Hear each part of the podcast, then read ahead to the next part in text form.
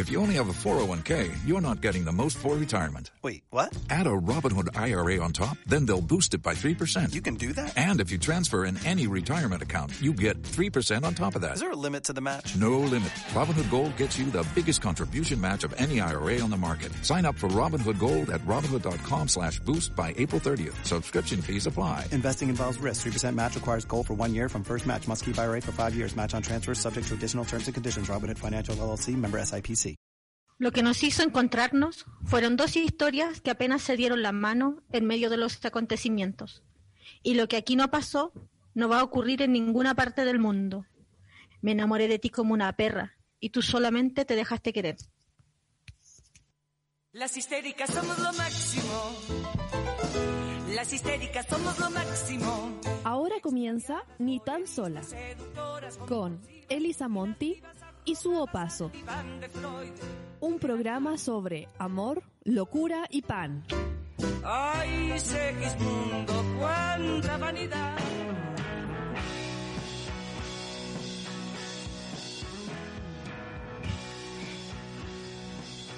Muy, buenos días. Muy buenos días, Monty, ¿cómo estás? ¿Cómo está Martín? Uh, qué alegría tenerte de vuelta en el Ni tan sola. ¿Cómo está ahí? Bien, volviendo. Hace hoy yo como que dos semanas son mucho tiempo. Sí, dos semanas igual harto rato, son 14 días. Yo ya siento que se me olvidó hacer comedia, hacer radio, eh, vivir en general. Pero necesarias las pausas. Sí, estaba al borde de la muerte. Es que eh, estoy como colapsada de, de, muchos de muchos compromisos. Eh, onda, tres, cuatro compromisos, eh, a veces tres a la misma hora en, en distintos lugares. Entonces, como eh, no sé cómo llegamos a este punto, pero hay que cortarlo. Sí, sí. Siento que hay que dosificar ahí, salvar salvar la mente, porque si no uno colapsa y ya el, la mente se taima y se taima, pues y una que está loca. No puede darse ese lujo porque no vuelve. O vuelve, pero cuesta mucho volver. Sí, así que bien que te hayas podido dar ese descanso también para que estés más tranquila, po. ¿Y tú cómo estás, Monty? ¿Cómo has estado estas dos semanas? ¿Qué ha pasado en el Ni tan sola en estas dos semanas? Mira, el, el, primer día que estuve sola hablé del suicidio, ojalá me haya ido bien, no lo sé. Ahí que nos manden comentarios al más 569-75111852 para que nos cuenten ahí, porque estuve divagando un buen rato. Y el, el siguiente programa estuvimos con la Rosario Olivares, que es profesora feminista de la Red of Fem, hablando de eh, se, educación sexual integral, ahí los pueden escuchar en Spotify. Sí, me gustó el, el, programa con la Rosario Olivares, me gustó mucho, siento que fue un programa muy informativo, muy bacán. Y, eh, pero sí, cuesta hacer esto sin tipo. es que hablar solo es raro. Sí, estar aquí y, tratando de llenar espacios como que se llenan generalmente con la conversación, ¿cachai? Sí, es, es, raro. Además, hablar del suicidio es raro porque nosotras nos hemos matado muchas veces. Sí, pues. ¿Para qué vamos a decir una cosa por otra? Nosotros nos hemos matado muchas veces, pero no nos ha resultado. El atentado. Oye, hablando de que no nos ha resultado el atentado, eh, íbamos a hablar hoy día. ¿Viste la película Tengo Miedo Torero? La vi anoche, sí. Uh, ¿Hablemos anoche. de Tengo Miedo Torero? Sí, pues. De ahí pertenece a la editorial. Editorial es de, del libro, de hecho. Y quiero preguntarte a ti, eh, Monty, ¿qué opinas de este, de este asunto? Porque me, primero saber si leíste la novela, o sea, la novela, crónica larga, cuento largo, como le quieran poner al Tengo miedo torero al libro. Lo leí cuando era bien cabra. No lo, no lo volví a leer más de grande. Entonces como me costó recordar algunas cosas. Me costó recordar algunas cosas. Lo que extrañé y que me hubiera gustado, que creo que no se puede, pero porque la vieja todavía está viva, hoy la vieja. Eh, me hubiera gustado ver a la Lucía. Esas conversaciones, esa majadería de la vieja, me hubiera gustado verla ahí. Yo creo que no, no es que no se pueda. De hecho, podrían haberle puesto otro nombre y ya está. Sí, sa sabemos que es una ficción. Claro. Eh, es fuerte porque el recuerdo del libro es algo tan impactante, ¿no? Había tanto humor en el libro. Sí. Era tan, tan, tanta parodia, tan, era tan interesante la relación de Lucía con Pinochet. Ella era... Tú sabes que Casas eh, le dice a Lemebel que le gustó mucho el libro, pero que no le gustó que humanizara a Lucía en el libro. Que eso no le había gustado mucho. Y eso es fuerte porque en realidad los monstruos son humanos y eso es lo más duro de la monstruosidad y de la maldad. Que esos seres horribles, y Lemebel le contesta a Casas, el otro de la yegua del apocalipsis, le dice, bueno, pero es que es humana, ¿qué le vamos a hacer? Porque en realidad, eh, desde Ana Aren en adelante, nosotros con la banalidad del mal sabemos que los Hitler, los Pinochet, los Lucía Iriar son humanos, son superhumanos, no son no humanos.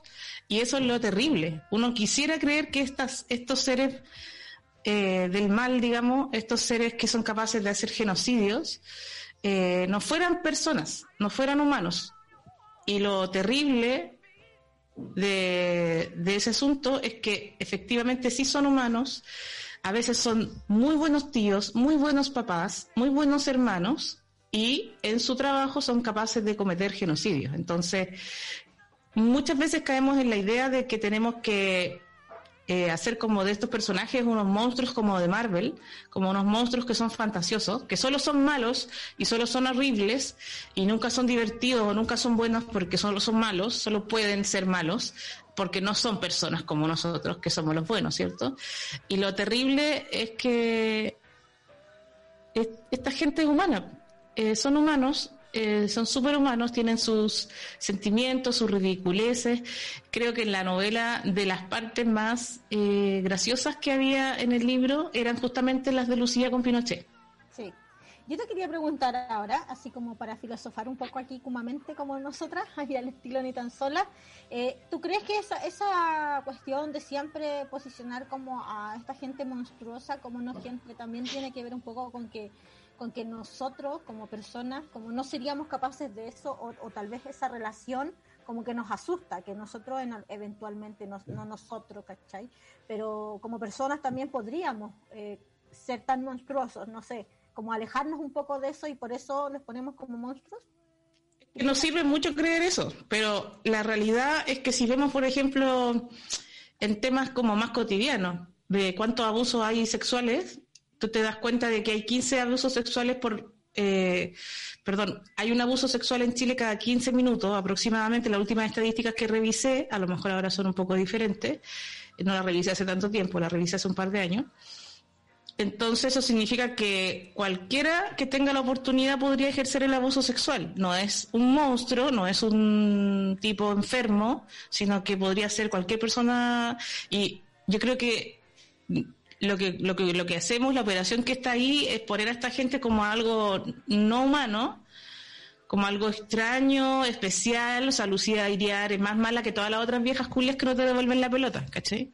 Y a lo mejor tu vecina, igual sería la, si tu, si tu vecina o tú mismo estuvieras en un cargo así y tuvieras que tomar una decisión para, para mantener un orden, una revolución, porque en el fondo entendiendo que Pinochet hizo una revolución, hizo una revolución capitalista, como igual a las otras revoluciones, como la revolución burguesa, francesa, industriales, que también fueron revoluciones capitalistas, y las revoluciones violan los derechos humanos. O sea, cuando tenéis que matar, matáis. Por sea, no digo que eso sea una ley, pero ha sido la historia de las revoluciones que hemos tenido. O sea, de hecho ahora, no sé qué piensas tú, tengo un problema acá con el ruido, pero no sé qué piensas tú del informe de los derechos humanos en Venezuela. Eh, a lo mejor tú piensas que ahí no, no se violan los derechos humanos, pero no sé, no sé cómo lo ves tú el informe que salió ahora último. No lo he visto, pero yo no soy partidaria del gobierno de Venezuela. No te lo aclaro. A mí no me cabe duda, no me cabe ninguna duda, porque aquí es como que la izquierda más comunista, digamos, esa izquierda tradicional de partido, la whisky izquierda y toda esa gente están como diciendo que no se le puede creer a ese informe, porque lo que quiere es perjudicar eh, el proyecto eh, chavista de, de Venezuela y todo. Y yo pienso que lo que hemos visto, por ejemplo, en Cuba es que sí se violaron los derechos humanos. Por ejemplo, los derechos humanos de los gays. O sea, se sabe que violaban los derechos humanos, eh, expulsaban a personas por ser homosexuales, torturaban a personas por ser homosexuales. Eh, y, no, y no sabemos demasiado más, pero seguramente se violaban de, otras formas también eh, los derechos humanos. En la Unión Soviética, ¿cuánto, por ejemplo, cuando fue la Revolución Rusa, cuánto anarquista se mató? Los, fusila, los fusilaban en la plaza pública, pero una cantidad de muertos. Primero los anarquistas apoyaron, por supuesto, la revolución y cuando hicieron su trabajo, luego se les fusiló. Entonces, eh, creo que lo que quiero decir acá es que uno a veces quiere pensar que los nuestros son humanos y estos otros, los UDI, son inhumanos, son monstruos, son gente muy especial, como Hitler, son gente muy especial, muy diferente, y en realidad probablemente eh, haya una persona capaz de hacer algo tan horrible como eso en cada uno de nosotros si estuviéramos en esas circunstancias. No quiero no quiero justificar eh, esto siempre cuando uno piensa en, como en esta gente mala eh, esta gente que es capaz de matar a, violar derechos humanos masivamente y todo eso eh, digamos hacer genocidio cuando queremos entender esto lo que la operación que estoy tratando de hacer es comprender que este fenómeno que ocurre ocurre porque la capacidad de hacer ese daño está porque es una racionalidad que opera ahí y esa racionalidad es la misma que, usamos nosotros. No quiero decir que yo eh, quiero como disculparlos a ellos. No quiero disculparlos a ellos. Quiero decir que son gente mala, pero que esa gente horrible también podemos, podríamos haber sido nosotros. O sea, nosotros no somos buenos y ellos malos, ¿cachai? Esa cosa como, no, nosotros nunca haríamos un genocidio. Eh, desde mi posición es súper fácil decir eso porque yo hago muebles para una camioneta y pienso vivir en una casa rodante, pero eso es lo terrible. Y ahí en el libro de Lemebel era muy interesante ver a esas personas como si fueran personas humanas eh, que tenían eh, planes. Hay una escena del libro que no está en la película, porque no está nada de Lucía y de Pinochet en la película, que lo, yo lo, lamenté mucho que no estuviera esa parte porque era la más cómica para mí. La máxima referencia que hubo fue cuando estaban en el cajón del Maipo y pasó pasó la caravana de autos, como que esa fue la máxima referencia que yo vi a Pinochet y, eh, y a la Lucía en, en la película. En el libro, esa escena es mucho más graciosa porque ella le está insistiendo a Pinochet que el sombrero como con ala ancha está súper de moda. Y, le insisten que está súper de moda en Europa y que, la, y que la reina Isabel y todo usa sombrero. Esa muchacha que está ahí.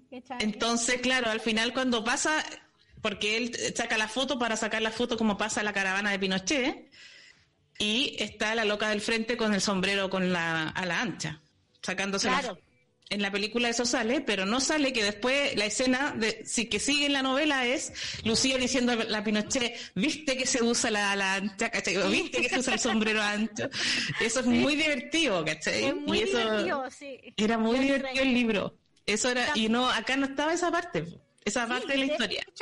lo, no sé si lo ibas a mencionar, pero sentí que íbamos para allá, que eh, la película la, la siento muy dramática, muy dramática en contraste a lo gracioso que es el libro.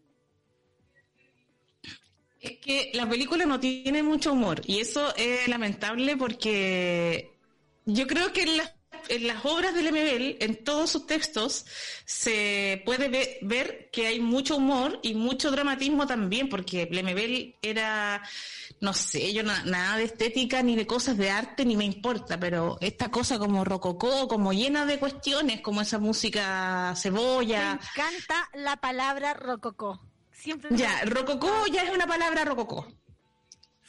Pero esa cuestión llena de cuestiones, llena de cuestiones y de adornos y las rosas y los sobrenombres y, y esta cosa exagerada, ¿cierto?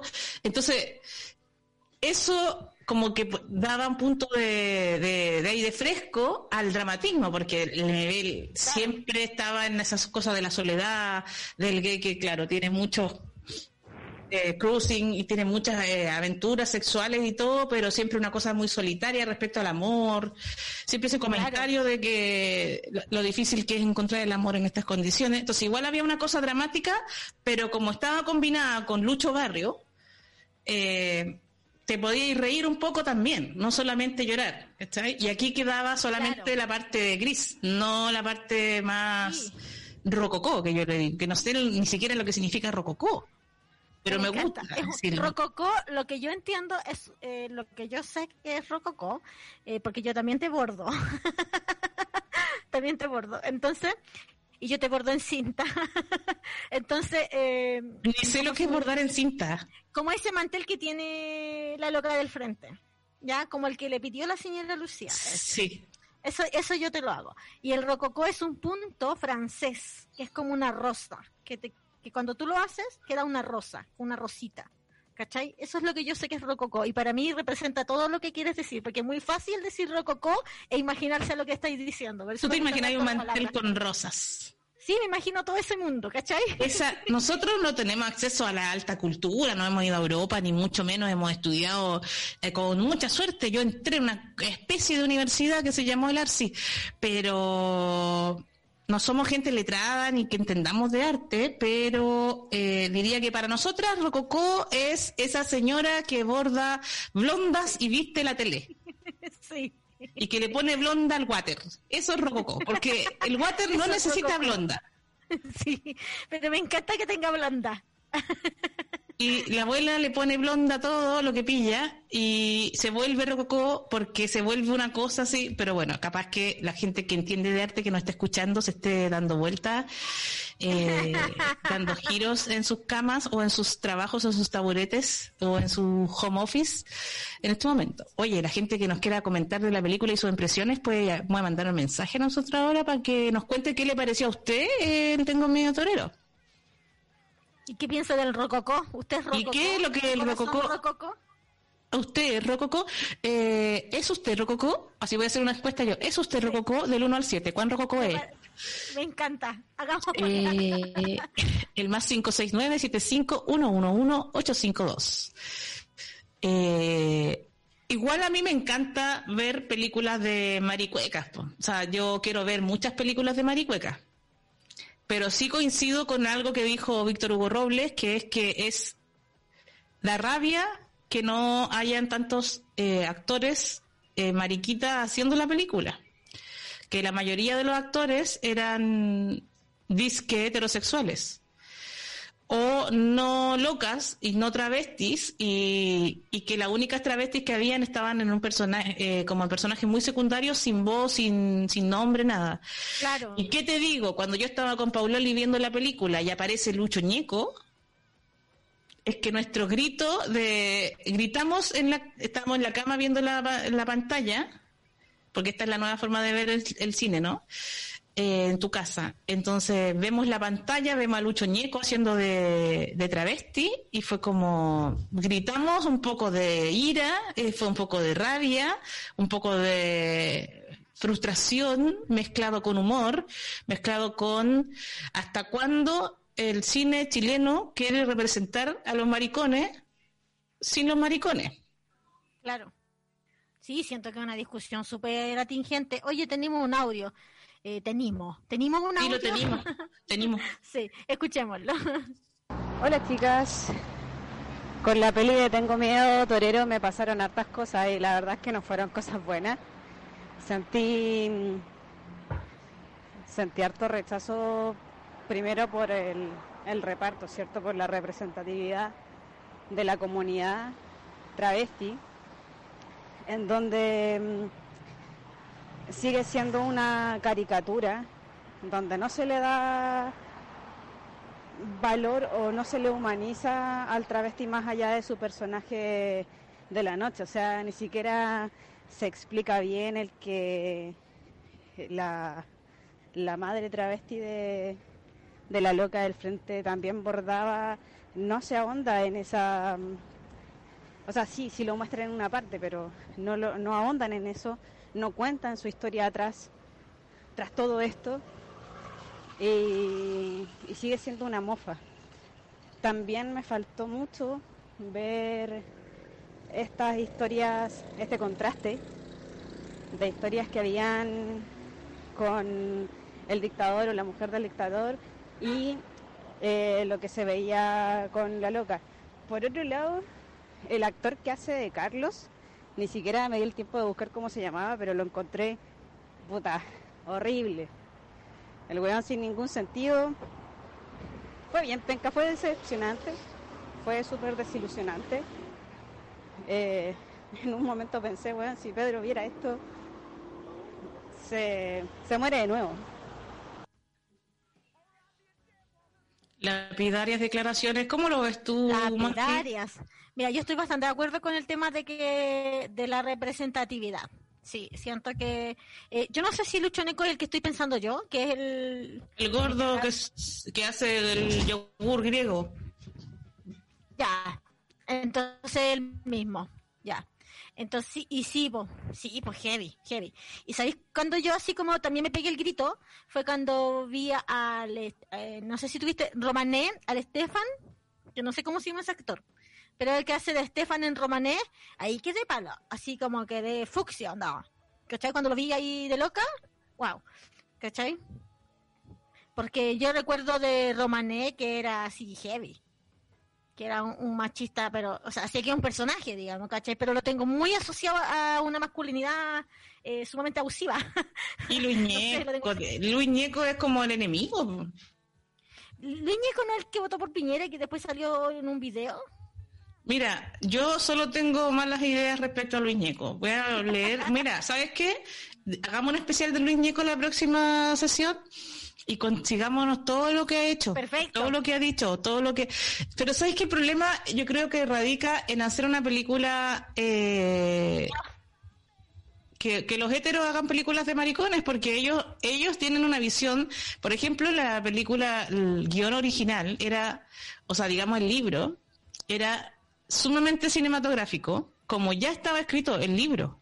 Era muy cinematográfico y por otro lado, eh, no estoy tan segura de que la loca del frente se prostituyera, pero sí tenía sexo, que sexo casual en la vía pública, que podía ser o no eh, algo pagado o no pagado, ¿cachai? Entonces, esa idea de los héteros de que todo travesti se prostituye, me quedó un poquito así como media no me no me cuadro, no me acuerdo mucho porque también leí leí hace muchos años el libro. Y, es muy difícil que la gente hetero haga, eh, represente a, a, esta comunidad de locas, que en aquel tiempo era una comunidad travesti loca, no se usaban los términos transexuales, no sabemos cómo se hubiera nombrado a la loca del frente hoy, pero en ese momento eran las locas, ¿cierto? Eh, es muy difícil que un hetero hable de homosexuales sin cagarla porque por el tema de, la, porque está en una posición hegemónica.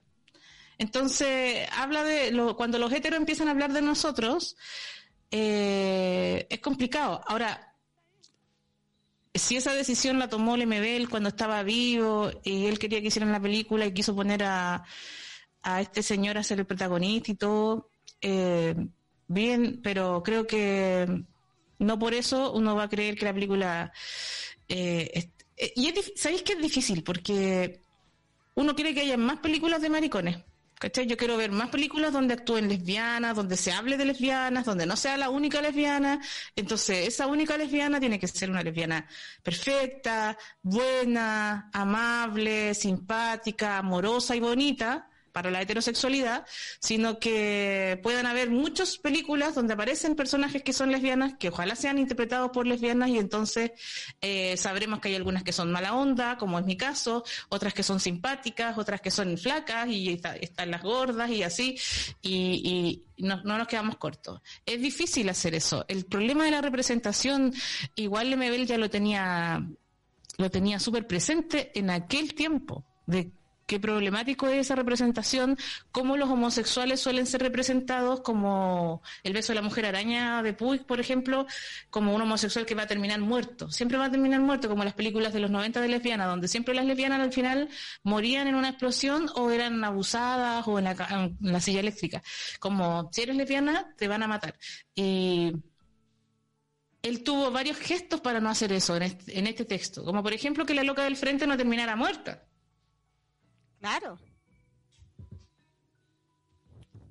Tenemos comentarios aquí, los voy a empezar a leer. Es J. Alas dice, me carga Luis Ñeco, siento que ridiculizó toda esa parte. Milo del Aire dice, Lemebel hubiera estado feliz con la piratería de la película, estoy seguro. Eh, Ronda Sauria dice, mi imaginación de Rococó coincide con su descripción totalmente. Dice, Este Simona, es ¿no sé blonda. Rococó? Sí. Rococó es una época en Francia cuando usaban todo pomposo, tipo Marqués de Sade. Y Milo del Aire nos dice de nuevo, el weón de Ñeco no se sabía ni la canción en la película.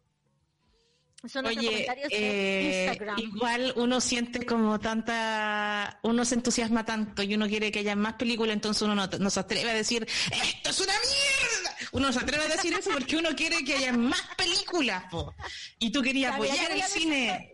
Yo voy Y tú dices, pero es una mierda, pero no lo podemos decir a nadie. Claro. A nadie, porque queremos que haya más películas. Ojalá haya una película de, de personas que sobrevivieron al, al cename. Ojalá hubieran películas de camiones. Entonces tú de que hay de que hay piolines y no, es igual, y le Ah, buscáis la- feliz las cosas buenas. Yo feliz de producir eh, películas con mi relato, ah, por si hay alguien ahí. Pasó el dato. Necesitamos producir tu historia. Sí. Oye, y, a decir algo polémico antes de ir al audio que nos dice que tenemos. Eh, a mí la actuación del Alejandro Castro este... eh, Alfredo. no, bueno, Alfredo, claro, gracias. Eh, le dije anoche, toda la noche, Alejandro, perdón. Eh, si bien yo considero que es un actor increíble, esta actuación en lo particular no, no, la, no, no me pareció así como wow. ¿Cachai? Como en otras en otras ocasiones, por ejemplo, cuando hizo Tony Manero, ¿cachai? Y otras películas u otros papeles que me parecieron muy bien, muy bacanas y sumamente creíbles, esta vez yo todo el rato me, sentía algo mm, distante de su actuación. Eh, vamos al audio y después me comentáis qué, qué te pareció a ti. Hola chiquillas, Eh, hola Monty, hola Subo Paso, qué rico escucharte. Síndrome de abstinencia de Subo Paso, dos semanas es mucho. Oye chiquillas, Rococó, estilo arquitectónico y de diseño eh, que nace en, el, en, en Francia, asociado muy a la época del Luis XV, después del Barroco, eh, con entrelazamientos súper raros, formas y círculos. Se asocia mucho también a las rosas, no sé por qué. eh, y mucha decoración, eso. Eh, el dato. Qué rico escucharte, Su. Monty, muchas gracias por todo el aguante estas semanas. Hemos estado siempre con ustedes. Aguante la comunidad holística. Acuérdense del Patreon, chiquillos, chiquilles. Esa, Eso es rococó, eso es rococó. Si no, ¿Sabes cuando hablaba el amigue? Yo me imaginaba la música tururú, tu, tu, tururú, y al fin alguien que sabe hablando Me algo encanta. importante. Sí, me encanta. Mira, yo a Laszlo no lo voy a juzgar. No, no es Laszlo, es Alfredo Castro. ¿Cuál era? Sí. Era Laszlo, ¿viste? Yo a Laszlo no lo voy a juzgar. Yo eh, no puedo evitar eh, sentir que está un poco pasado siempre eh, Alfredo Castro en su actuación, como que está caricaturizando eh, extremadamente. Más, en ese sentido, creo que también la amiga travesti a veces es así, es bastante paródica en su todo su actuar. Entonces, en ese sentido, eh, encontré que estaba bastante bien, no, me- no me hizo tanto ruido su actuación particularmente. Más sí, todas las otras tropas de maricones que se puso a bailar en una especie de coreografía cuando salen bailando. Era como medio Bollywood, ¿no? límite Ha pasado como, eh, fue como una cosa de media Bollywood eso. De Paloma San Basilio. Es que tenía cosas así bien de bien de, de Bollywood eh, en varios momentos, cuando él está pasando por entre medio de los milicos. Esas son fantasías que nos alivianaron un poco la película eh, como recordándonos ese aire cómico que tenía la novela real. Porque la realidad es que si los milicos hubieran visto un maricón caminando, hubieran sacado la chucha por maricón. ¿cachai? No es real que, en la, eh, digamos, la realidad misma eh, de aquellos años probablemente no hubiera pasado piola en cola. Porque le hubieran hecho algo, ¿cachai? Y acá pasaba invisible, que es como lo, lo, que nosotros nos gustaría que pasara porque estamos a favor del protagonista y queremos que no le peguen, ¿cachai? Claro. Y, también un poco por eso yo creo que el MBL es tan interesante en esa construcción de personajes donde al maricón no lo terminan matando no le terminan pegando, que es lo que pasa en casi todas las películas y casi todas las novelas. Y, y eso es muy interesante no me pareció tan ruidosa su, su, actuación, a mí no me molestó tanto Laszlo, que no puedo evitar pensar que es Laszlo, y creo que está siempre pasado en todo su personaje, entonces ahora creo que bajó la intensidad particularmente. Yo siento que eso me faltó, eso me faltó. ¿Tú querías más? Sí, y ¿sabes qué me pasa? Yo creo que es muy así ya eh, rebuscado lo que voy a decir, como lo asumo, pero sentí que hablaba como así todo el tiempo. Y eso no me gustaba. eso no me gustaba. Pero igual, las primas a veces también hablan así. Es que yo, yo igual uno primero piensa, esto es una caricatura. Dice, esto es una caricatura. Y después sí, bueno, igual las primas a veces algunas hablan así. Pero lo que a uno le duele es que, claro, está Alfredo Castro, que dudo que sea heterosexual, pero están todos los demás que se han plantado en la vida como heterosexuales y cuando hacen este baile paródico de Paloma San Basilio, como cuando hacen show en un... Es... Eh, es que yo creo que, mira, si el problema es que los heteros hagan eso, porque nosotras igual bailamos acá en la casa. Sí, y nosotros igual bailamos y yo me puse esta camisita, me la puse y después te hago un show, un show drag. Pero eh, a uno le duele que, que esa que sea como una mirada hetero que hable de nosotros, porque porque esa mirada siempre es desde un lugar hegemónico, donde tú no sabes lo que nosotros eh, probablemente nosotros los maricones hacemos show todos los días cuando estamos barriendo y pescamos la escoba y cantamos con la escoba pero es como algo más orgánico. Yo como me pongo cuando estoy podando las plantitas. ¿cachai? No, claro, yo tengo mis personajes y yo, pero en el caso mío yo canto Charles Aznavour, yo canto José José. Ah, no, me encanta. No, me pongo como un caballero romántico de los años 60 y 70.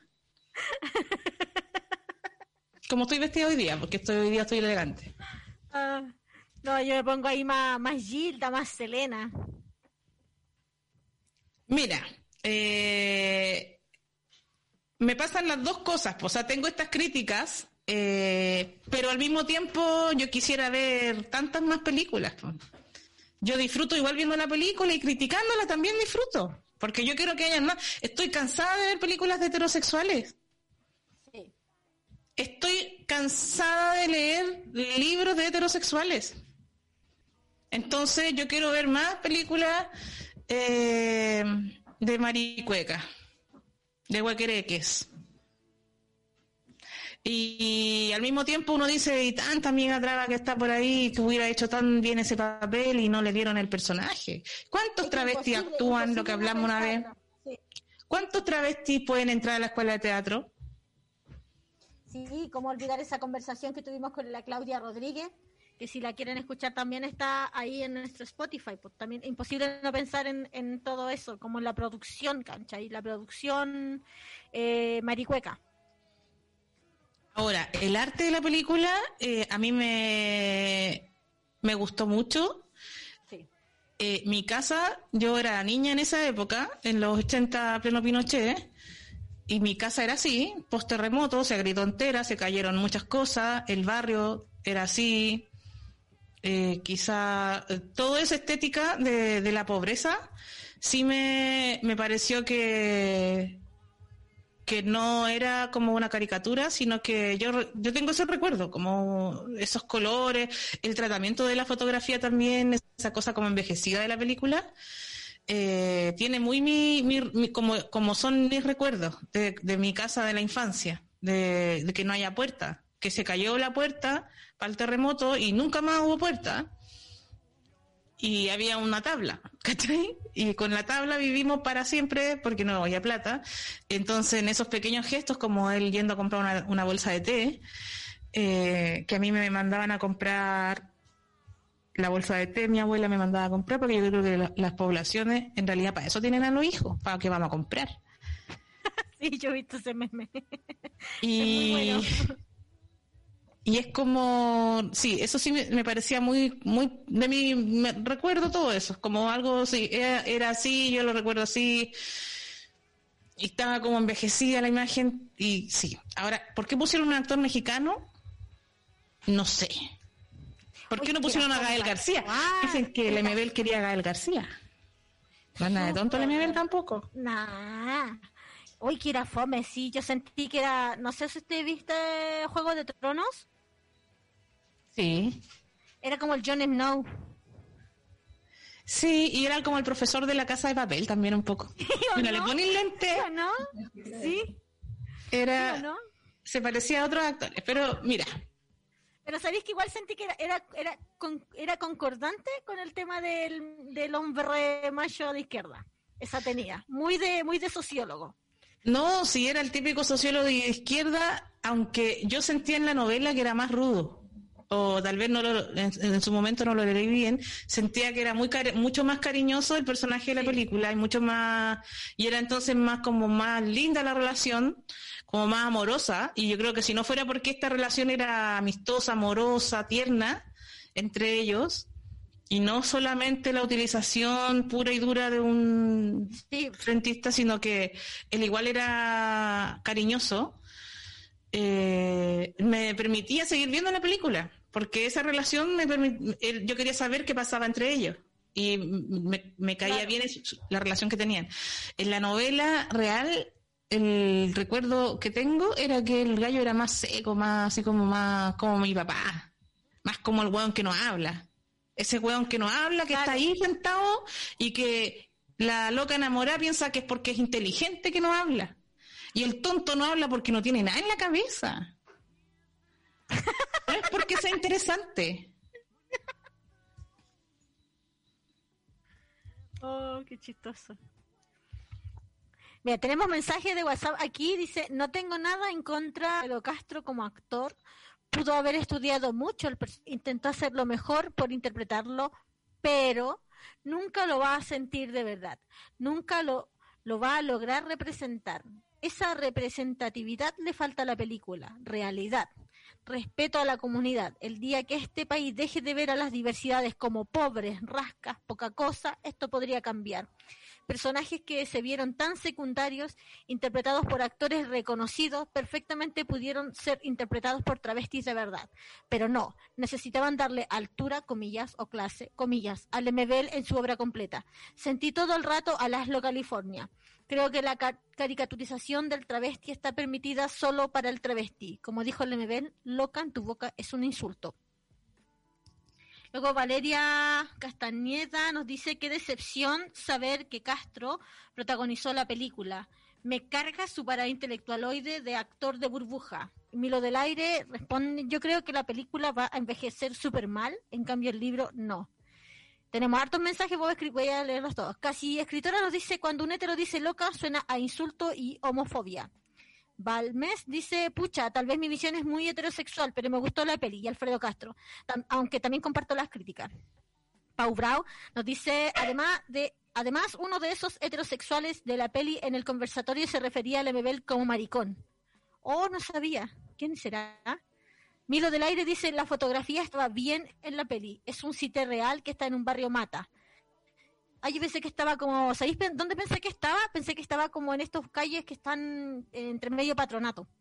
Sí, Eh, también pensaban Recoleta, pero son, son construcciones parecidas. Yo vivía en Recoleta cuando chica, al lado de Patronato. Y era así tal cual mi, mi casa, toda rota y sucia y con polvo y con sin paredes. Sí, dice la vecina era su esposa en la figuera, ¿verdad? la Rosita. Y eh, Ebemu dice eh, un actor mexicano, pusieron un actor mexicano porque la peli era coproducción con México, posiblemente una decisión por recursos más que estética. Ah, Oye, ¿qué te pareció la Amparo Noguera? Los datos.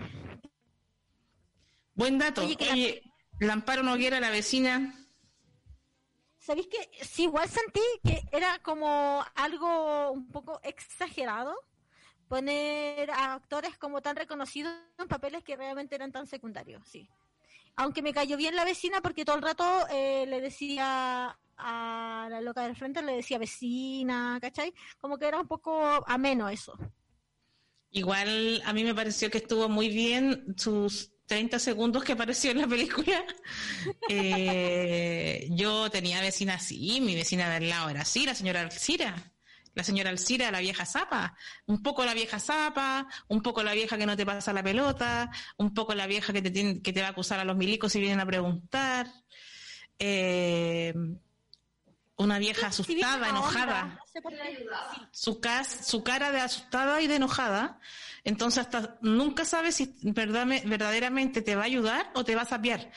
Y, yo encontré que en los ojos de ella estaba ese dolor y esa cosa como de señora que trabaja en el almacén, no sé, yo la encontré bien, o sea, me, me trajo a la memoria esa, esa vieja zapa que está ahí, que no te quiere dejar el recado del teléfono por web. Claro. Claro. Más encima, en mi casa... ¿Cachai? Ese como, ¿está todo bien? Así, eso, No, pero lo que quiere saber es si está metido en algo. Sí, pues, sí. Yo en, en la cuadra eh, fuimos la única casa por mucho tiempo que tuvo teléfono. Porque mi abuelo era su oficial mayor de carabinero, muy pinochetista él, y teníamos un poco más de plata que el resto de las personas de la cuadra. Entonces llegó el teléfono a mi casa y eso significaba que todos los mensajes y recados de la cuadra llegaban a mi casa. Y yo tenía que salir corriendo a entregarle los mensajes a, a los vecinos. Era un teléfono color crema, con esa cuestión que se da vuelta.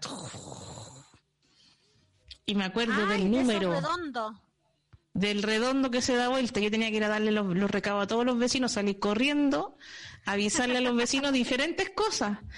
El número era el 6214957, todavía está operativo. A todos los jugadores llamando, para puro ver. ¿Te cachai? No, yo simplemente me llegaba, queremos hablar con la Jana. Yo tenía que salir corriendo y a cuatro casas más allá vivía la Jana.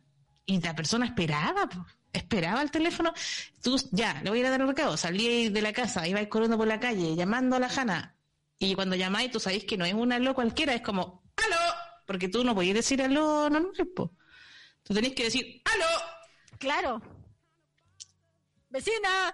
Está la, está la Jana, está la Jana, y la Jana estaba almorzando, cualquier otra cosa y tenía que dejarlo todo y ir a tu casa. Permiso, permiso, entraba y se ponía ahí el recado, no sé, a hablar, quizás. ¿Cuántas cosas pasaron ahí por ese teléfono? 6214957. Siempre me acuerdo de ese número. De hecho, no me acuerdo de mi actual número, pero me acuerdo de aquel. Yo me acuerdo que cuando uno llamaba a alguien y tenía una técnica como para no gastar la moneda. ¿Cachai? no ¿Cómo era? cómo funcionaba, pero en verdad que, no me acuerdo cómo funcionaba realmente porque pasó hace mucho tiempo, pero era este podíamos responder sí no y apretábamos eh, los botones. Sí, sí me acuerdo de apretar los botones. ¿Cachai? No apretaba. Entonces decíamos, uh, ¿cachai? Entonces hablábamos caleta de rato así. y no, no nos gastábamos la moneda. ¿Los teléfonos públicos existirán ahora? Oye, sí existirán, han visto por ahí esos azules o esos, esos rojos, que eran unos rojos que el botón de contestar era amarillo redondo, no sé si los conocen. Esos teléfonos, si alguien lo ve en la calle, si alguien ve en la calle un teléfono público, mande fotos y subamos, la vamos a subir al Instagram porque son reliquias que han pasado al olvido de nuestra memoria. También, también que contesten si son rococó o no son rococó. Tenemos un audio. Pucha, siento que, que con la peli y con los actores lo que hicieron fue pasar a llevar el discurso siempre fuerte y claro de, del MBL, el, el discurso travesti, el discurso homosexual, eh, era un discurso súper bien armado, entonces que actores reconocidos tomaran este papel, que a la vez no dieran espacio a, a la comunidad, me parece también súper penca como, como actores. Es súper fome y también es fome siempre quedarse con el puta, al menos, al menos están dándole visibilidad a la comunidad, al menos están mostrando el MBL, al menos, siempre es un al menos, como que siempre va a quedar ese gusto a poco y, y da lata, porque no deberíamos estar felices como con esto poco, siendo que la obra del MBL alcanza para mucho más.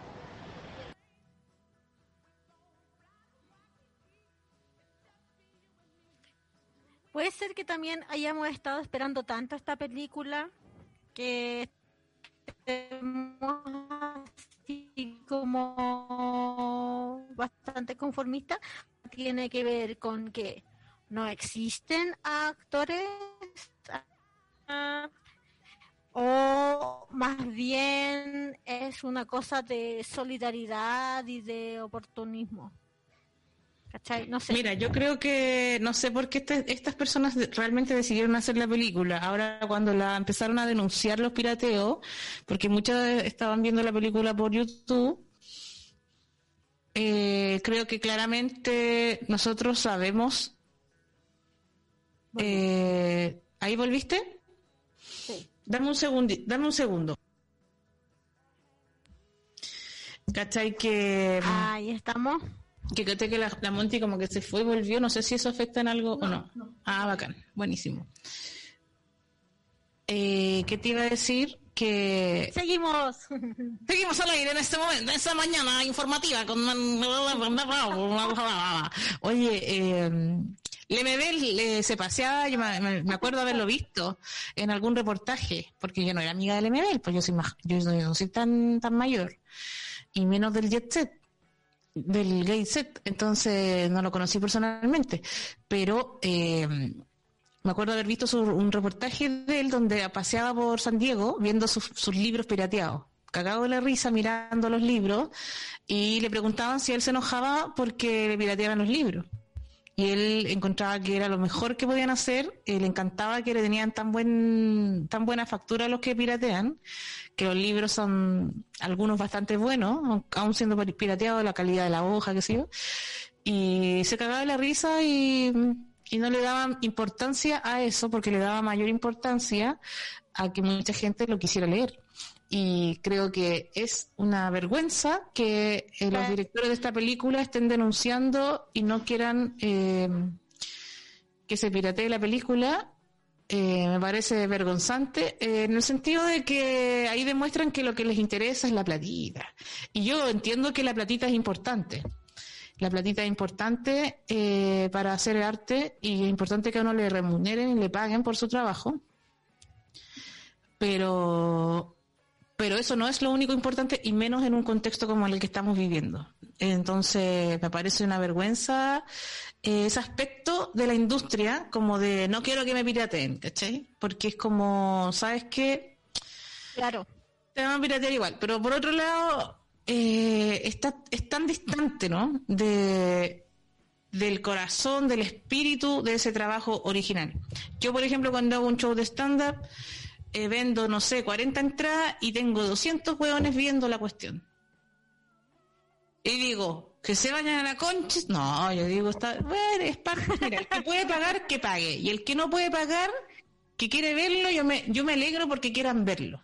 Que quieran verlo ya me parece un privilegio. Que alguien quiera ver mi trabajo que es capaz de hasta de piratearlo para ver mi trabajo, de compartirse el link o lo que sea, es un privilegio. Eh, más allá de que yo con esa platita pago mis cuentas y me, me hace falta esa platita, y también sé que esas personas a lo mejor no pueden pagar eh, cada entrada de cada mm, producto cultural que quieran consumir. Entonces, eh, es parte del trabajo y me quedo con la alegría de que la gente quiera ver lo que uno está haciendo. Sí, o sea, de, eh, es una discusión, siento, importante el tema de la piratería, ¿cachai? Eh, porque, por ejemplo, pienso también en que, claro, eh, un, un, escritor que podía sacar, por ejemplo, un tiraje muy grande, ¿cachai? Súper grande de, de libro. No, no sé, no, no digo que era rico ni, ni nada de eso, ¿cachai?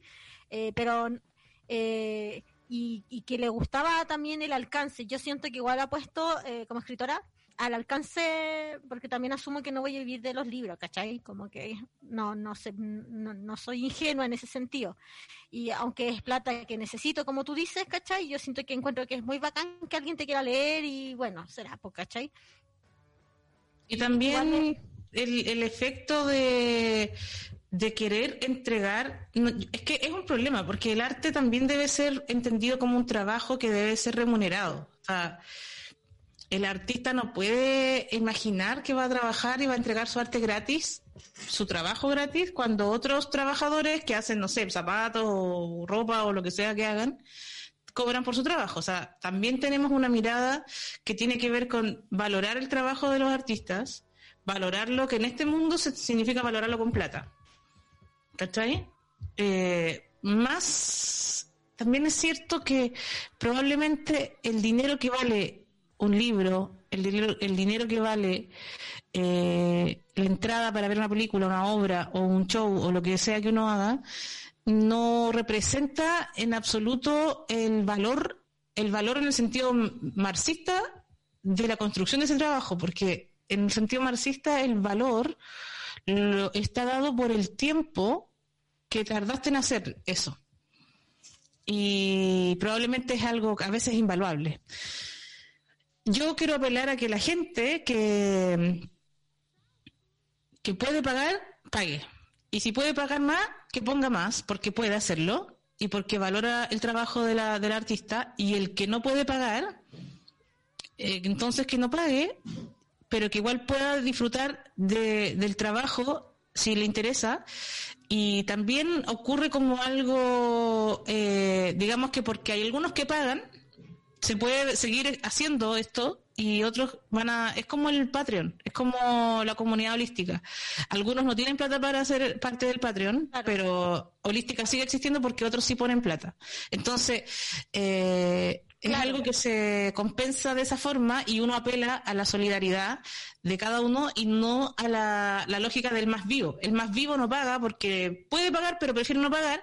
Eh, y acá estamos apelando a la comunidad y a la solidaridad y a que el que puede pagar lo pague, porque sabe que hay otro que no puede y que igual va a poder ver una película que existe gracias a que algunos sí tienen plata y pueden poner la entrada. Claro, me parece un excelente resumen de, de todo, ¿cachai? Hoy tenemos comentario de Milo del Aire, dice, sí, en un documental igual va por una feria y dice, estoy más pirateado que Condorito o algo así. La verdad. Este Tarola dice, yo la vi pirateada porque no podía comprar la entrada desde fuera de Chile y te mandamos un saludo grande. Kika Sosa dice, pero igual así la industria pierde y se hace más caro acceder a ella. Yo la verdad que no entiendo la industria del cine. Igual la, la producción, eh, yo estuve intentando producir un cortometraje, digamos, 14 minutos máximo, eh, 13 minutos ojalá, porque es súper caro, súper caro producir 14 minutos de video, ¿cachai? Tienes que pensar, es, muy caro, como tenía que pensar en muchas, muchas, muchas cosas, eran como que, por amor al arte, claro, queda bacán, ¿cachai? Como que encuentro súper bacán poder producir algo, eh, quizás como más artesanalmente, pero en términos de calidad de imagen, ¿cachai? Toda esa postproducción que se hace como en programas, eso es altamente caro, eso es carísimo, carísimo. ¿Cachai? Eh, y ese es como ahí donde se van, bueno, más, más, más eh, como ponte tú el valor de, de, todo el, capital humano, digamos, ¿cachai? Todo, todos los trabajadores, les trabajadores, ¿cachai? Si es que existen les trabajadores, porque también en términos de, de trabajo, para el LGTB están así terriblemente mal representadas, ¿cachai? Eh, que es otra discusión, yo digo, no es solamente el arte como de actoral o, de, que de que hayan actrices, actores, ¿cachai? Eh, de la comunidad LGTBQI+, sino que también en lo, en lo en la postproducción, en, eh, en, esto de tramoya, todo eso, eh, para mí, como que esa, esa visión integral del cine, ¿cachai? Como lo integral, todo lo que implica, eh, además de haber no representatividad y pocas cuotas, ¿cachai? Es, eso es muy caro todo ese trabajo, ¿cachai? Como dirección de arte, fotografía, ¿cachai? Eh, la locación, eh, todos los implementos que van desde lo mínimo, desde, no sé, un macetero, hasta pienso yo, el rayar una pared, no debería, en una buena producción, no debería ser al azar. Y todo eso es como un costo que va sumando, ¿cachai? Y eh, ahí como más o menos se va viendo como cuánta plata se invierte versus lo que se debe ganar para poder, no sé, al menos como mm, sostener el costo. Ahora bien, todas estas producciones eh, se ganan fondos también, van a fondos, van a concursos, ¿cachai? Y son estas grandes, y ahí es donde también hay un problema, porque eh, los que se adjudican los fondos son los mismos grupos de siempre. Y es por eso también que no vemos, ¿cachai? Tantas producciones independientes eh, LGTBQI por ejemplo, o de mujeres, ¿cachai? Y es desde ahí también que nacen, no sé, pues iniciativas como el FEMCINE, ¿cachai? Que vienen un poco a, a cortar esas brechas, porque estos fondos se los ganan como grandes productoras, ¿cachai? y por ejemplo también eh, reciben patrocinios, ¿cachai? Y ahí van como sumando dinero para poder eh, eh, sostener los costos que implica producir una película, un largometraje. ¿Cachai? Como que eso es más o menos. Y ahí es donde también se valoriza una entrada, ¿cachai? Como lo que se cuesta. Yo siento que no es por el costo de la entrada, en que si la gente la piratea o no, es que eh, la cuestión se hace más difícil acceder a ella o más caro, sino que tiene que ver justamente con todo esto que te dije de, de que son los mismos grupos los que se ganan, las mismas productoras grandes, ¿cachai? Que se, que se ganan estos fondos, que obtienen patrocinio y que les producen a ellos, ¿cachai? complicado ese tema de, de los fondos concursables y cómo eh, en distintos periodos se han, ciertas industrias se han ganado más los fondos que otras y, y es difícil ese tema de que haya que concursar, hay que ganarle a otros, hay que tener personas que son súper como reconocidas para poder optar a ganar el fondo. Todo ese tema de los concursos me tiene, me tiene hasta la tusa. Eh, creer además que, mm, bueno, por lo que yo sé también, claro, es muy caro hacer, hacer una, una producción audiovisual, es muy caro. Eh, y también es caro hacer teatro y hacer otro tipo de, artes. Sin embargo, igual el mismo Leve, él hablaba de cuánto eh, fondos se ganan los actores de teatro, eh, cómo se, se, van los fondos para allá, eh, sobre todo en los años 90, cómo se iban tanto los fondos para allá y lo que se producía con esos fondos. Él era bastante crítico de, de eso. Yo creo que hablar del tema de los financiamientos siempre es delicado porque los que se ganan los financiamientos, eso los siguen ganando y, a veces hacen unas cuestiones vergonzantes también, pero es arte, entonces no es cuestionable la calidad de su trabajo. Y también es fuerte porque los fondos públicos son que los impuestos, cuando uno dice el Estado va a pagar, el Estado son los pobres. Eh, los pobres van a pagar. Eh, eh, cuando tú dices que paga el Estado, pero ¿quién es el Estado? ¿De dónde saca la plata? De lo, de lo que pagamos cada uno de nosotros los, los, impuestos, que los pagamos, sobre todo los pobres, somos los que más pagamos impuestos. En cada cosa que compramos, en cada bolsa de té que compramos, estamos pagando impuestos. Entonces, es delicado el tema porque de ahí se sacan los financiamientos, por muy escasos que sean, o muchos o pocos, se sacan de ahí para financiar a los artistas, pero no a cualquier artista, a los artistas que son de las élites, que siempre se ganan los fondos, que son los mismos y que hacen las mismas burras que yo. Me llega a dar vergüenza a veces cada cosa que he tenido que ver eh, y eso lo está haciendo con plata de los pobres. Entonces, pero el pobre puede ir al teatro del pobre, o sea, puede pagar siete mil pesos para ir a ver la obra o 14, porque si va con el marido de la señora, eh, tiene que pagar 14 lucas. El pobre que gana 350 tiene 14 mil pesos para ir un día viernes al teatro. Eh, yo entiendo que hay que remunerar el arte, entiendo eso, sí, eh, pero realmente a veces creo que también hay una falta de respeto en cómo se usan y se malusan los, los fondos. Eh, que vienen del Estado y que siempre son los mismos que se los ganan y hacen cualquier burrada que también no es cuestionable porque son artistas.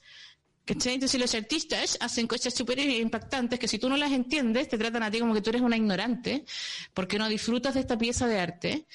Y, y en fin, es, un tema súper complejo que yo desconozco, porque además como que los artistas me dan como, como que no quiero saber de su weá, aparte que los que yo conozco por lo menos son gente súper estúpida, que no piensa mucho, entonces no tengo tanto en común con esas personas y hacen una chambonada y se sacan la ropa o no sé, se tiran pintura en la cara y, y a veces yo digo, y esto es lo que se, no sé, pues yo no, sé, seguramente tienen razón, yo no entiendo el arte, soy una persona muy ignorante, no entiendo su arte. Igual me da pena que todo eso que hacen ni siquiera es de acceso a los pobres, que son los que indirectamente financian todos los fondos, porque los impuestos se los cobran a la gente pobre, los ricos no pagan casi nada de impuestos y con esa plata financian a los artistas. Eh, me, duele mucho a mí que los artistas estén tan desapegados de lo político, que no entiendan nada, que no lean nada, que no se cuestionen lo que hacen y siempre son unas bolas de cuicos que hacen cosas y se creen rebeldes y Claro. Es que salgo en rabia, esa es la cuestión. Yo voy a ver una obra de teatro y salgo en rabia. claro, pasa, pasa. Tenemos un audio. Pasa de repente con la piratería que dicen o hablan como de, ah, es que la piratería no sé qué, que mata al autor.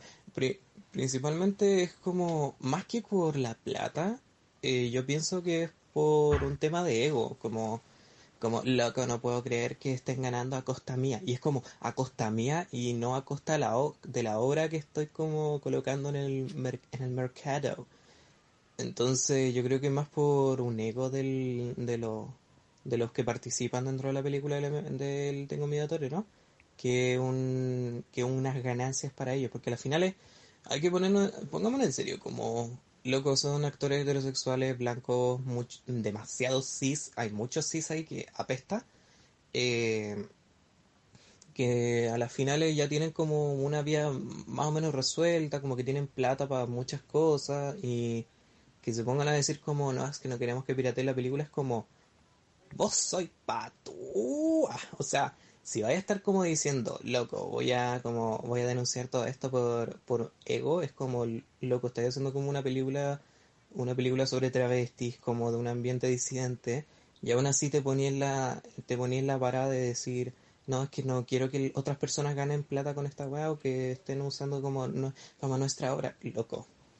Ya de partida estáis siendo como demasiado patúo al participar en esta al participar en esta weá como para poder como para poder ponerte en esa posición ahora eh, cambiando de tema eh, hay una convocatoria el 23 de septiembre para trabajadores escénicos eh, trans travesti o no binarios trabajadores escénicos ya sea como dramaturgos actores etcétera en el anfiteatro del Parque Bustamante la idea es que se vaya y se pueda discutir, se pueda discutir, conversar el tema con respecto a lo que pasó con Tengo Miedo Torero y la representación y la representación de la disidencia y de la gente de la comunidad trans principalmente dentro de las producciones como cinematográfica o etcétera. Si bien yo no yo no organicé como el tema, eh, está en la página de Marcha Disidente que así a secas eh, y que ahí pueden ver como toda la información con respecto a eso. Que la idea es como discutir un poco sobre el tema y poder ver si, si es que se puede hacer algo, pues como, como para empezar a moverse con respecto a este tema. Y eso, 23 de septiembre, anfiteatro del Parque Bustamante.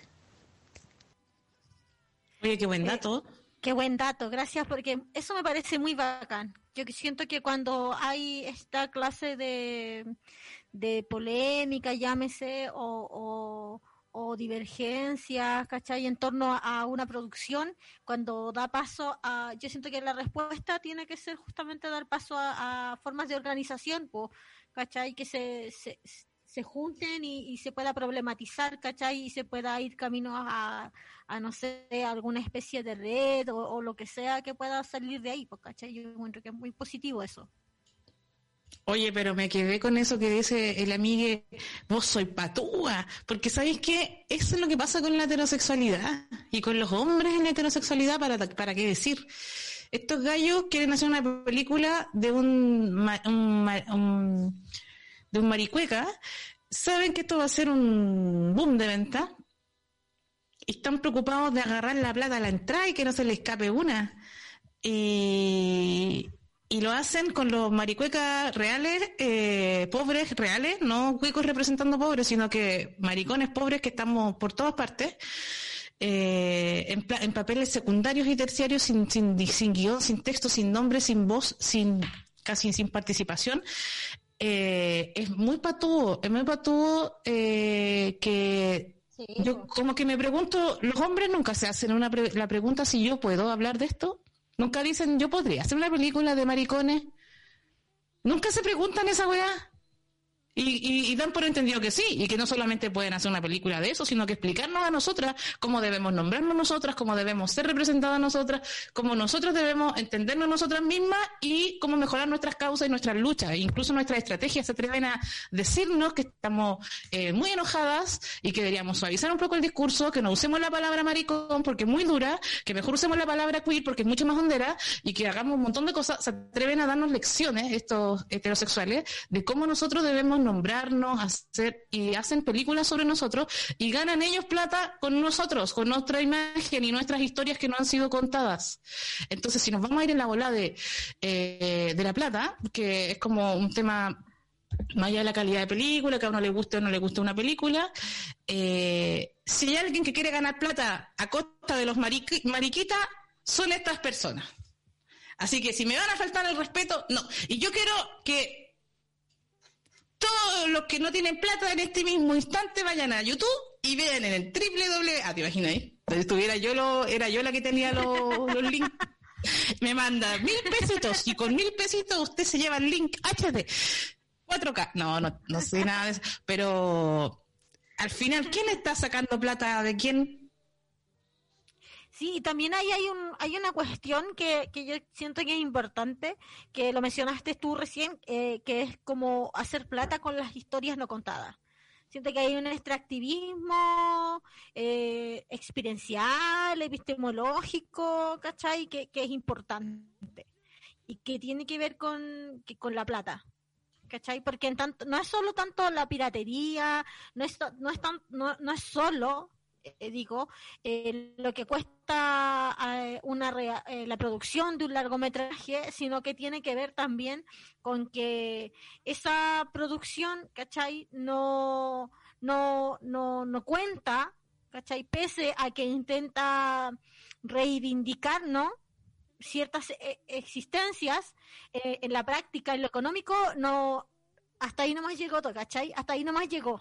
Y eso me parece a mí sumamente grave porque debe, debe haber, eh, siento yo, que es importante el tema económico, sobre todo considerando que constantemente la comunidad LGTBQI más es empobrecida.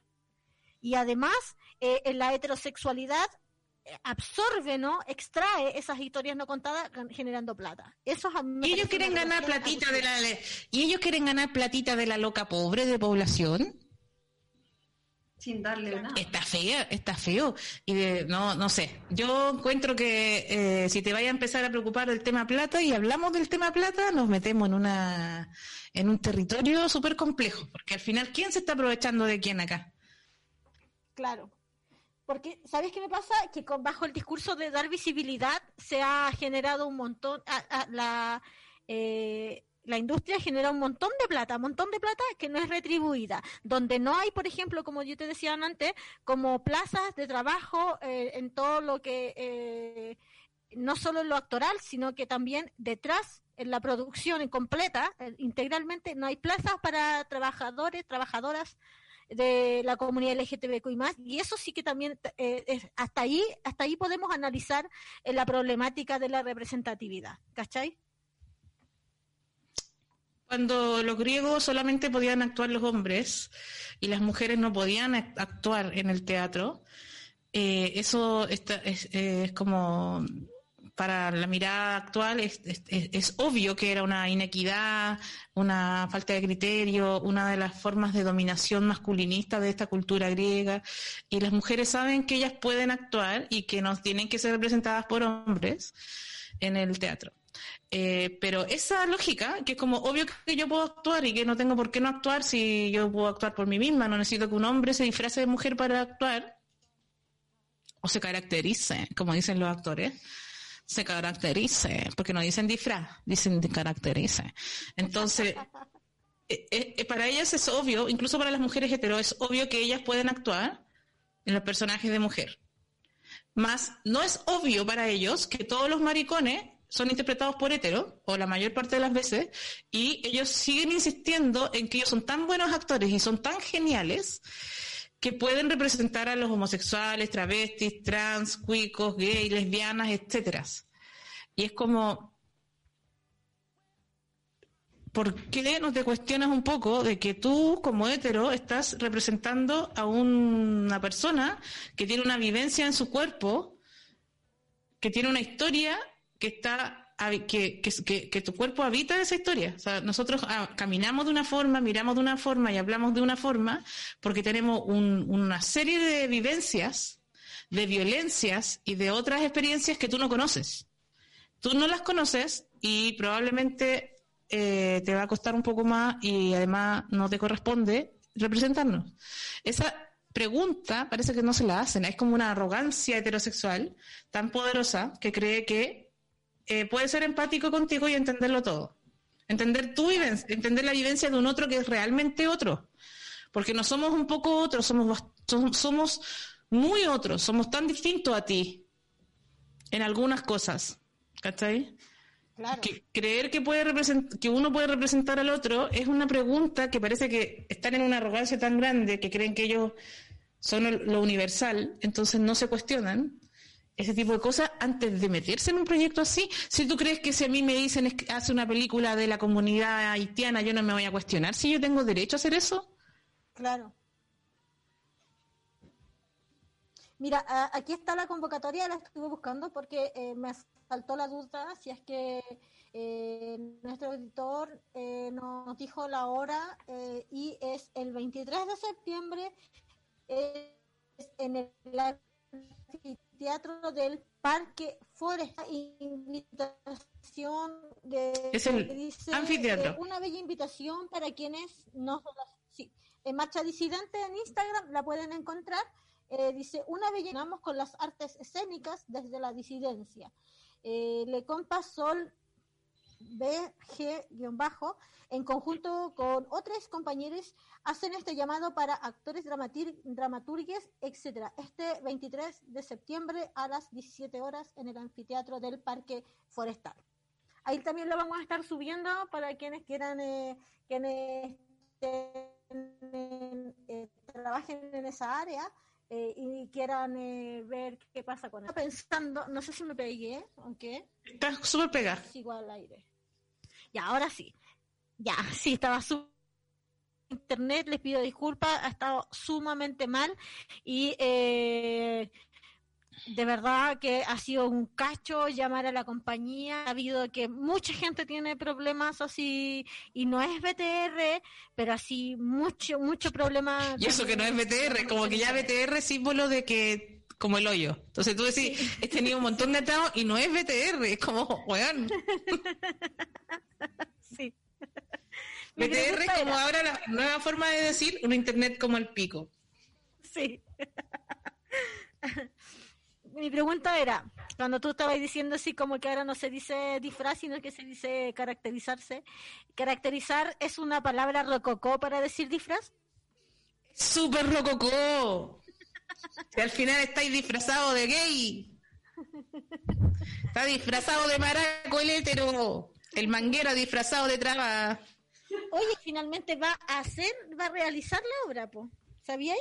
No me cabe duda si estos gallos no tienen vergüenza. Sí, no hay. Oye, eso, eso me pasa también. Como no hay un poco de reflexión, como no hay un proceso de reflexión ahí. Es que además está el, lo dirige un funao, pues. El otro, el ¿cómo Sí, se llama? es El, super heavy, el Faría. el Faría que también estuvo despotricando cuando lo funaron por abusador, eh, que ahora la, es la víctima, es la víctima por ser hetero. Entonces tiene el mismo discurso que Pati Maldonado, Faría, el mismo discurso que Catalina Pulido. Está siendo discriminado por heterosexual. Y ese es su pecado, y ese es su crimen. Sí, oye, la gente. Y en el fondo está siendo discriminado por enamorarse. Y yo creo que el problema, ¿sabes qué? No está en enamorarse de tu alumna, que tiene apenas 20 años, sino que tú tienes una posición de poder eh, directa y vas y puedes utilizar ese poder. Pero eh, ese es justamente el problema de los heteros, que los heteros no se dan cuenta que tienen el poder porque el que tiene el privilegio no se da cuenta de su privilegio. Eso es lo difícil. ¿Tú decís O sea- que no se dan cuenta? Bueno, después de que nosotros se lo hemos enrostrado desde el 18 de octubre incesantemente, ahora están obligados a pensar si a lo mejor puede ser cierto que tienen privilegios, pero en general el que tiene el privilegio no se da cuenta que tiene privilegio hasta que el de- que no, no lo tiene se lo hace saber. Claro. Eh, eh, mira, eh, hay un dicho, no sé quién, no sé quién dijo, eh, si, eh, si tú no ves la opresión, probablemente es porque tú eres el que oprime. Claro. Ay, me gustó, me gustó. ¿Cachai? El que no se da cuenta que hay opresión es porque él es el que está ejerciendo la opresión. Entonces, eh, ellos, eh, los heterosexuales, no se dan cuenta y solo se dan cuenta cuando, ah, ahora no quieren que haga una película, ah, no me dejan entrar a este disco, ah, no me dejan entrar a este conversatorio por hetero, ahora me están discriminando. Ellos han hecho eso con, nosotros en todos los aspectos de la vida.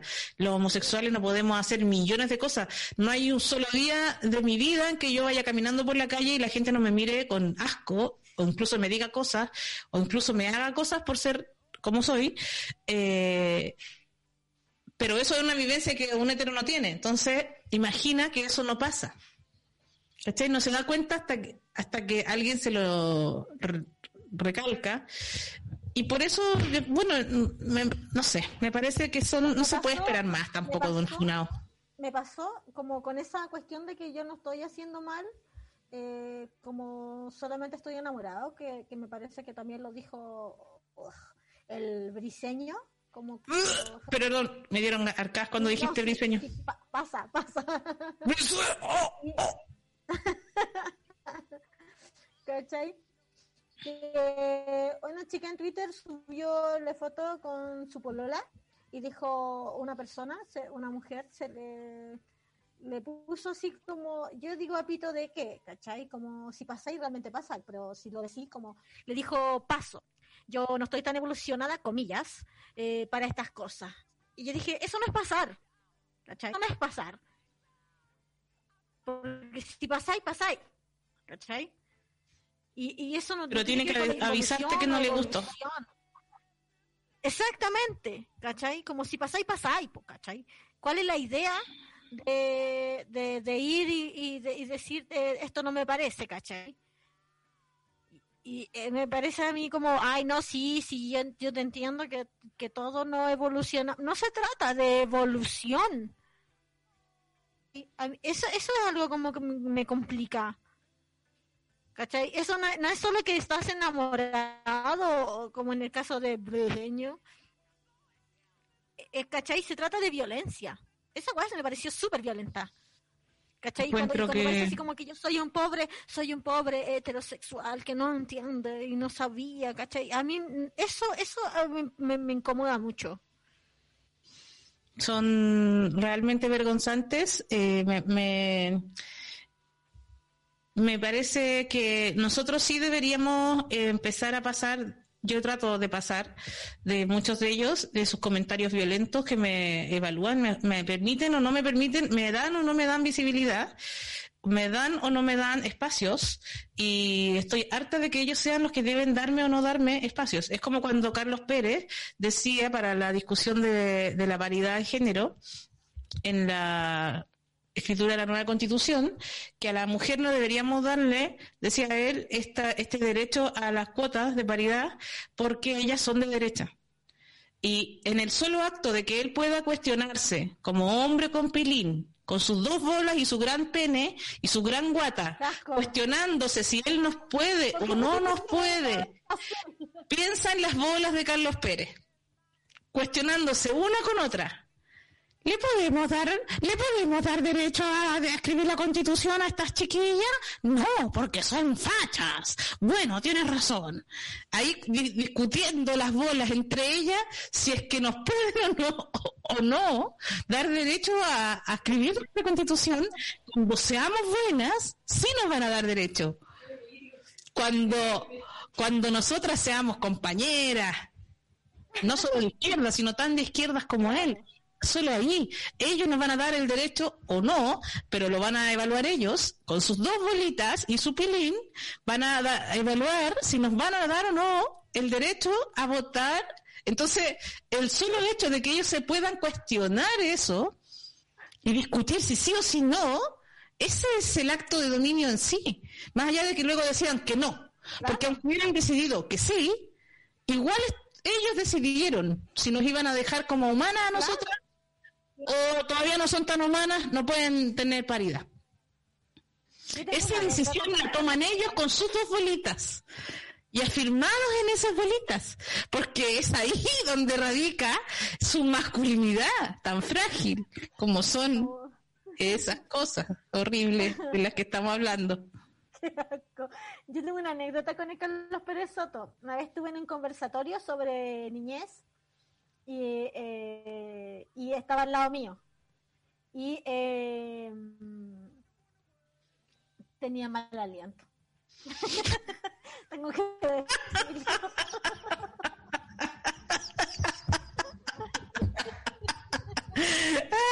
Y si nosotros tuviéramos el poder, nosotros todo este mundo fuera al revés, fuera al revés, pero igual, un matriarcado, donde nosotros fuéramos los patriarcas, ahora las matriarcas, ¿cierto? Y nosotros dijéramos, los que tienen mal aliento no pueden votar, van a perjudicar, nos van a hacer bajar en la encuesta. Sí, tenía, tenía mal aliento y era difícil, era difícil.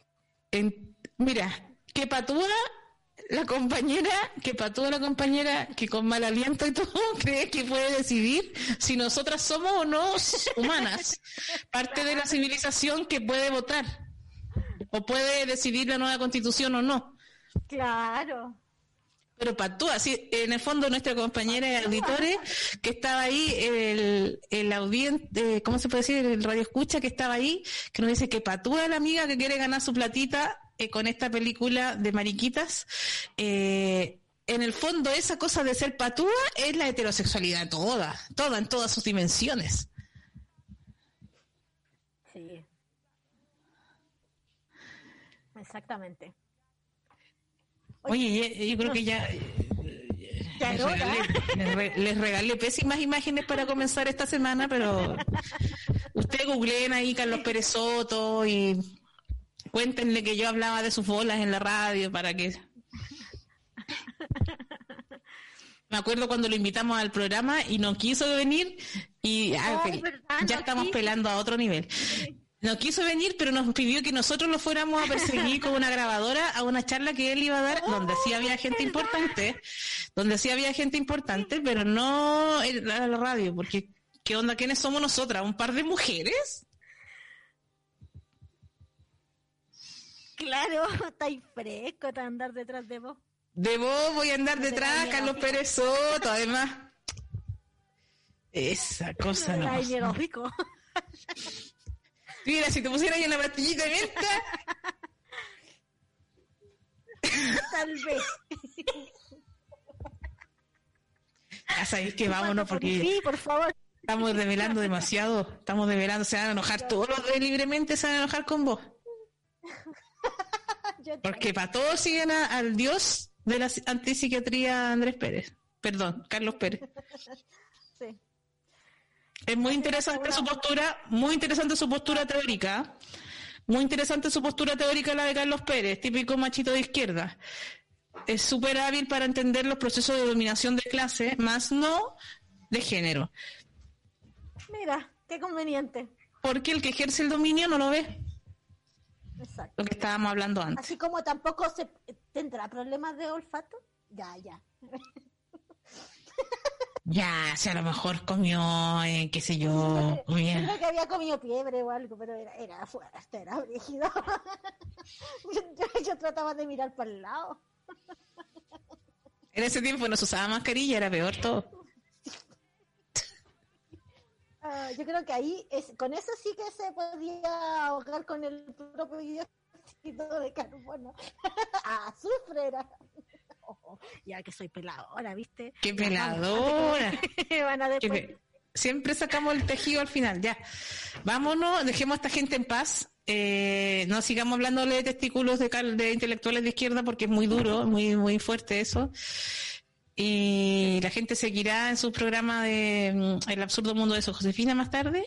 Y recuerden que pueden apoyarnos en el Patreon de, de Ni tan sola o en el pa- en el- la comunidad holística para que nosotros sigamos, eh, qué sé yo, haciendo estas cosas, conversando estas cosas súper importantes, cambiando el mundo con ideas. Porque de hacer nada. Porque de hacer nada. Pero de ideas sí tenemos algunas. Al- algo nos queda, algo nos queda. Un abrazo, gente. Muchas gracias a quienes estuvieron en los comentarios. A Kika Sosa, a Milo del Aire, Pau Brau, a todos quienes nos mandaron audio. Gracias por escucharnos. Este programa va a quedar en Spotify. Y ah, por favor, apóyennos, sigan apoyando nuestro contenido en, en el Patreon de Nitansola, patreon.com slash Nitansola y también en patreon.com slash Holística Radio. Muchas gracias, Su, por estar. Te eché mucho de menos. Qué bacán que estáis aquí. Un beso grande. Chao, nos vemos. Chao, Martín. Chao.